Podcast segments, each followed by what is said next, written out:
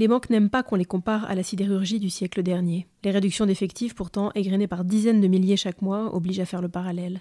En un peu plus d'un an, ce sont plus de 100 000 suppressions de postes qui ont été annoncées en très grande majorité dans des banques européennes. Car outre-Atlantique, Wall Street recommence à embaucher et les grandes maisons américaines poussent les feux, y compris en Europe où leur domination est devenue manifeste.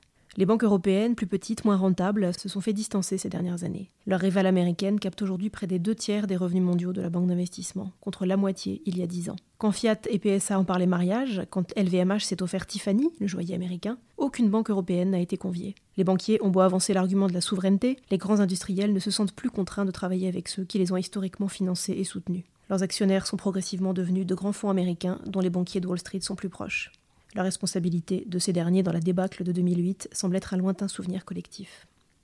Après la crise, pourtant, l'Europe avait une carte à jouer. Plusieurs grands noms américains de la finance avaient disparu et une vague réglementaire semblait devoir affaiblir durablement les survivants. Certains Européens en avaient d'ailleurs profité pour rafler des actifs, comme Barclays qui croqua Lehman pour une bouchée de pain. Mais l'économie américaine a été soumise à un traitement de choc et est repartie plus vite. Les banques ont nettoyé plus radicalement leur bilan qu'en Europe, où les restructurations ont tardé. Une croissance molle en Europe, des taux bas et une régulation fragmentée ont achevé de les affaiblir. Au final, comme l'a résumé un ancien dirigeant de Morgan Stanley, les Européens ont, je cite, servi aux Américains le système sur un plateau. UBS, Crédit Suisse, Deutsche Bank, qui avaient l'ambition d'être des joueurs de taille mondiale, ont renoncé les uns après les autres et se sont repliés sur leur marché domestique dans leur métier traditionnel.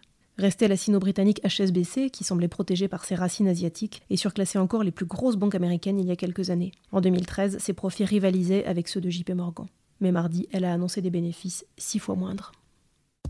Retrouvez tous les podcasts des échos sur votre application de podcast préférée ou sur leséchos.fr. Planning for your next trip? Elevate your travel style with Quince. Quince has all the jet setting essentials you'll want for your next getaway, like European linen, premium luggage options, buttery soft Italian leather bags, and so much more and it's all priced at 50 to 80% less than similar brands. Plus, Quince only works with factories that use safe and ethical manufacturing practices. Pack your bags with high-quality essentials you'll be wearing for vacations to come with Quince. Go to quince.com slash trip for free shipping and 365-day returns.